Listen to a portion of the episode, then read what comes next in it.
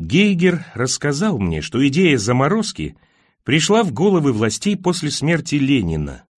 Убедившись на ленинском примере, что после смерти глава государства претерпевает те же изменения, что и рядовой гражданин, власти обеспокоились. Выходом им показалось сохранение тел в замороженном состоянии до тех времен, когда наука будет способна продлевать биологическую жизнь. Их естественная забота о посмертном существовании и послужила, по словам Гейгера, толчком к исследованиям в области заморозки. Самого же вождя мирового пролетариата заморозить даже не пытались. Его и бальзамировать-то начали тогда, когда он уже вовсю разлагался. Гейгер упомянул о группе академика Муромцева, которой после смерти Ленина поручили заниматься проблемами замораживания. Вам знакомо это имя? «Знакомо», — отвечаю неуверенно. «Да, вроде бы знакомо». Многое из того, о чем я читал у американца, было, оказывается, еще в 20-е годы проделано Муромцевым. И крысы, и кролики — все это прекрасно замораживалось и размораживалось в его лаборатории. Все, кроме обезьян, которых в тогдашнем Ленинграде было попросту не достать. Лаборатория работала очень успешно с 1924 по 1926 год, когда Муромцева арестовали. Как объяснил мне Гейгер, в 1926 году академик наотрез отказался заморозить Феликса Дзержинского, которого после двухчасового выступления на пленуме ЦК хватил удар. Свое нежелание замораживать Дзержинского ученый объяснял тем, что наука к таким сложным экспериментам еще не готова. Он всячески пытался доказать, что переход от крыс к Дзержинскому без опытов на промежуточных формах невозможен, но его не послушали. Муромцева обвинили в саботаже. По версии обвинителей, он не заморозил Дзержинского, не желая, чтобы Железного Феликса когда-либо в будущем разморозили. После нескольких недель допросов обвиняемый с этой версией согласился. Он признал, что пожалел потомков, которые были бы вынуждены иметь дело с Дзержинским, ну и в целом саботировал вхождение руководства страны Советов в бессмертие. Четверг. На первом допросе меня не били. Следователь Бабушкин, который вел допрос, записал лишь протокольные данные. Еще он спросил, признаю ли я свое участие в заговоре, организованном Ворониным. Сказал, что чистосердечное признание убережет меня от многих бед. Я отрицал все обвинения, и бабушкин задумчиво меня выслушал. В этот день у него был усталый вид. Мне тогда даже пришло в голову, что чем-то он соответствует своей фамилии. После допроса меня отвели в темную, дурно пахнущую камеру. Я слегка замешкался перед открывшейся дверью, вид был ужасен, и меня с силой толкнули через порог. Я зацепился за что-то, упал на пол, какое-то время лежал лицом вниз. Глаза мои были закрыты, но нос вдыхал зловоние помещения, а ладони ощущали мягкий, почти разложившийся деревянный пол. Бывший когда-то деревянным, но изменивший свою природу от сырости и нечистот. И я лежал не шевелясь, словно все еще надеялся, что происходящее — сон, что нужно не выдыхать, не двигаться, а главное не просыпаться на этом месте сна, чтобы он не стал явью. Мои надежды не оправдались. В конце концов я все-таки встал. Сначала на четвереньки, затем во весь рост. Я увидел силуэты своих сокамерников. Большего было не разглядеть. Один из них равнодушно указал мне мое место на нарах. Меня никто ни о чем не спрашивал, а я ничего не говорил. Лег и на этот раз действительно заснул. И спал крепко, без снов. Среди ночи проснулся от чего-то стона, затем снова заснул. Утром во время побудки не мог понять, где я. На втором допросе бабушкин меня бил. Вероятно, накануне он и в самом деле был не в лучшем состоянии и решил не начинать дело спустя рукава. А может, статься вечером у него были какие-то дела. В этот раз бабушкин был свеж и никуда не спешил посадил меня на стул, связал мне руки и ноги, а потом, закатав рукава рубахи, бил наотмашь по лицу. Я чувствовал, как кровь из носа струится по губам и подбородку. Когда я со стулом упал, бабушкин содрал с меня ботинки и с размаху бил деревянной дубинкой по пяткам. Это было невыносимо больно, но не вело к увечьям. Вероятно, даже в его ведомстве увечья не поощрялись. Когда бабушкин связывал меня, когда закатывал рукава, я не боялся. Думал, что так он меня пугает. Но он не пугал. Бил и делал это с некоторым даже удовольствием, молча. Я тоже молчал. Впоследствии я видел в жизни много избиений. Они сопровождались криком и руганью, но это, из-за своего безмолвия, было самым необычным. Задав единожды вопрос, бабушкин решил бить меня до тех пор, пока я не отвечу. Я же молчал не из героизма. Я словно бы впал в беспамятство и слабо понимал, что происходит. Не получив ответа на свой вопрос, он все же задал мне другой.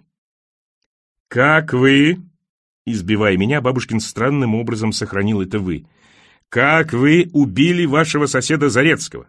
Зарецкий написал нам, что вы грозились его убить, только мы не придали этому значения». Он помахал передо мной письмом Зарецкого. «А зря. На третий допрос меня тащили под руки два охранника. Ноги мои после побоев так распухли, что я не мог идти самостоятельно. Ботинки уже не надевались, и босые мои ноги волочились по каменному полу коридора. На этом допросе бабушкин зачитал мне показания Аверьянова, подробно описавшего мою роль в контрреволюционном заговоре Воронина. На этом допросе я признал свое участие в заговоре и сознался в убийстве Зарецкого. Пятница. Гейгер принес мне покаянный канон. И я его весь день читал, медленно останавливаясь. Откуда начну плакать и окаянного моего жития деяний? Кое ли положу начало Христе нынешнему рыданию? Воскресенье. Сегодня Пасха. Ночью ездили с Гейгером в князь Владимирский собор, куда я ходил в прежние годы. Гейгер сначала не хотел вести меня туда, боялся, что в таком скоплении народа я подхвачу какой-нибудь вирус, но я настоял. Вся улица была забита машинами, и мы оставили нашу за квартал от храма. Людей было действительно много. Снаружи милиция пыталась справиться с давкой, мы еле вошли. Внутри было тоже многолюдно, душно. Ничего там не изменилось, только иконы совсем потемнели. Гейгер купил две свечи, и мы стали пробираться вперед — это оказалось не так просто. Мы пристроились к узкому потоку, который двигался рывками. Лишь простояв несколько минут, поняли, что это поток, так медленно он двигался. Воск со свечей капал мне на пальцы, не обжигая. Я принюхался. Не воск, парафин. И вспомнилась другая Пасха. Без свечей и даже не в храме, под открытым небом. Оно было не просто открытым, безоблачным, бездонным, с играющими на нем сполохами северного сияния. Единственный на моей памяти случай, когда нас, заключенных, ночью выпустили из рот, и мы собрались у кладбищенской церкви. Такой Пасхи я еще никогда не видел и, вероятно, не увижу. Заполняли храм по преимуществу епископы, так что для священников и мирян места почти не оставалось. Мы стояли между могил в подтаивших сугробах и ловили слова службы, которые доносились из открытых дверей. И пахло уже весной, и ветер был теплым, а под нашими ногами лежали сущие в гробех. Впервые за многие месяцы жизни на острове стало легко на душе. Мы знали, что после бессонной ночи нас ждет день мучительного труда, но никто не вернулся в роту, потому что охватившее нас чувство счастья было дороже. Даже те, кто находился в начале долгого лагерного срока, поверили в грядущее освобождение. Они ясно видели его в ночном сиянии неба. Вторник. Вчера прошла долгожданная пресс-конференция. Не я ее, правда, ждал, и не я торопил. Я лишь волновался, как меня примут. Ночь перед ней не спал и ночь после нее. Заснуть удалось только сегодня днем. Проснулся сейчас. Вечер, за окном темно, неуютно. Чувствую, прежнее волнение подступает. Ночью опять спать не буду. Как теперь жить? Я был укрыт своей неизвестностью, как снегом. А теперь-то как? Мое лицо нынче всякий знает, я знаменитость. Только мне этого совсем не нужно было. Если бы я был нынешним современник, меня бы моя известность радовала, я бы в ней, думаю, купался. Только ведь я им чужой, что мне среди них утверждаться? Они смотрят на меня, как на рыбу в аквариуме, в глазах одно лишь любопытство. Ощущаю себя неизвестно кем. Точно как в детстве, когда меня на середину зала вытолкнули и сказали «иди бестрепетно». А я трепещу. Прежде чем в конференц-зал войти, в дверную щель заглядываю. Уйма народу, телекамеры. Мне говорят, что многие не смогли сюда прорваться.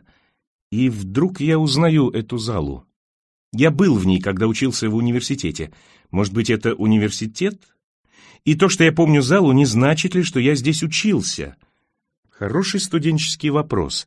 У меня хватает ума никому его не задавать. Оказалось, не университет. Без моих вопросов мне сообщают, что мы в здании Академии наук. Над парадной лестницей, показывают, мозаика Ломоносова-Полтава. Не был ли я в прошлой жизни академиком?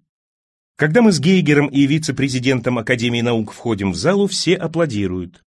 Вице-президент говорит, что, по его разумению, это аплодисменты научной мощи Российской Академии и моему человеческому мужеству. На словах о мужестве я опускаю глаза, поскольку все относительно заморозки помню смутно, а заодно и относительно мужества. Кое-какие из этих обстоятельств выясняются, когда слово берет Гейгер.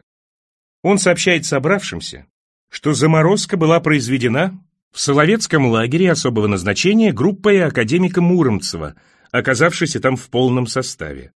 Я перевожу взгляд на Гейгера, и он, не прерывая речи, утвердительно мне кивает. В нашем разговоре о Муромцеве он не упоминал о Соловках. В сущности, я мог бы об этом догадаться. Гейгер говорит еще долго, останавливается на особенностях хранения моего тела, на медицинских деталях разморозки, но я его уже не слушаю. Многое в моей памяти начинает становиться на свои места. Остров, мучение, холод. Особенно холод, космический, непреодолимый, который все усиливался и окончился вот, оказывается, чем.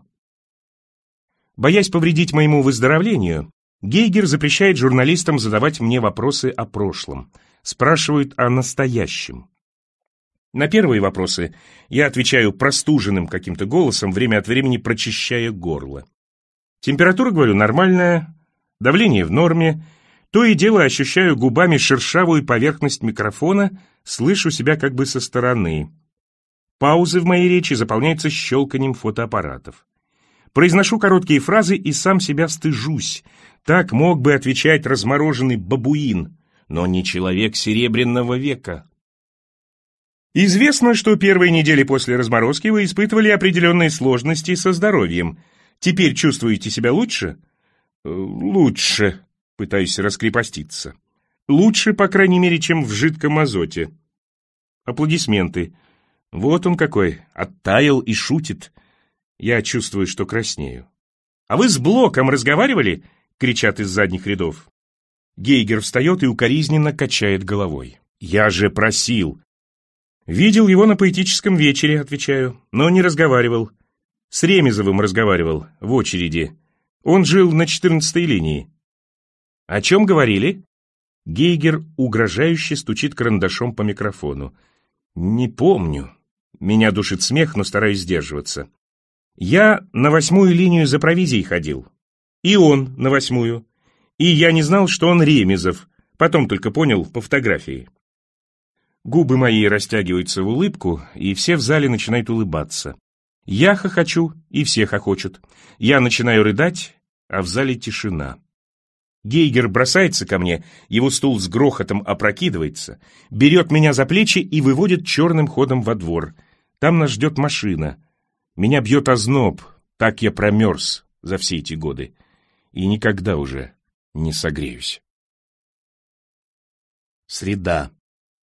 А ведь я очень хотел поговорить с Блоком. Я, который мало чего знаю на память, выучил его стихотворение «Авиатор». Вот его начало. «Летун отпущен на свободу, качнув две лопасти свои. Как чудище морское в воду скользнул в воздушные струи». Для меня даже узнали номер телефона Блока, но я так и не позвонил. Этот номер я про себя днем и ночью повторял. Я сейчас могу его назвать шесть двенадцать два нуля. Четверг. Из Кеми нас везли на барже Клара Цеткин. в наглухо задраенном трюме, лишенном света и воздуха. В партии заключенных я садился на баржу одним из последних и оказался на лестнице у самого выхода. Людей там было меньше, а сквозь щели палубного люка просачивался морской воздух. Это спасло мне жизнь. Многие из тех, кого затолкали в трюм первыми, были раздавлены или задохнулись. Спустя примерно час после того, как мы отчалили из Кеми, разыгрался шторм. Волны Белого моря меньше океанских, но переносятся труднее, может быть, как раз из-за малой своей высоты. Самых слабых с первой же качкой начал рвать. Люди были набиты в трюм, как сельди в бочку, они блевали на себя и на окружающих. От этого плохо становилось даже тем, кто обычно не боялся качки. Но худшее было впереди. Когда корабль стал переваливаться с борта на борт, раздались душераздирающие крики. Это гибли те, кто стоял у бортов. Тысячепудовая человеческая масса прижимала их к ржавому железу баржи и расплющивала в лепешку. Когда позже их изуродованные тела тащили по пристани, за ними тянулся след кровавого поноса. Меня тоже рвало, просто выворачивало наружу. Страх утонуть, охвативший было меня в первые минуты качки, быстро прошел. Возникшее безразличие рисовало мне картину прозрачных холодных глубин, где меня больше не рвет и не слышно криков умирающих, где нет конвоя.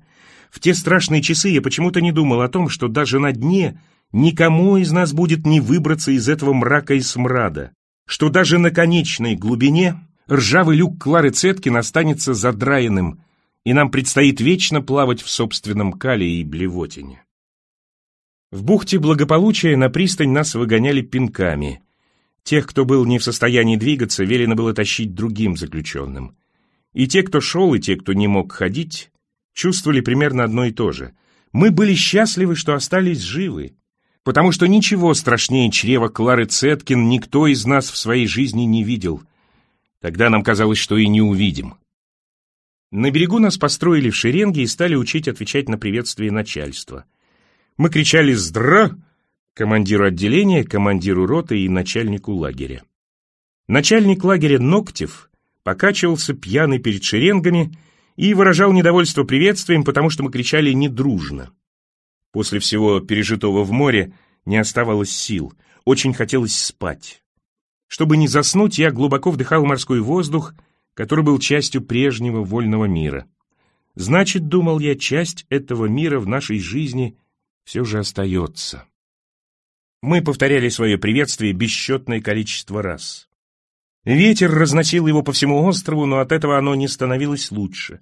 Наше «здра» Ногтев считал недостаточно бодрым. Да так оно, надо думать, и было. Для бодрого «здра» нам просто не хватало сил. Кричали урки и академики, епископы и царские генералы, но их голоса не сливались в единый крик.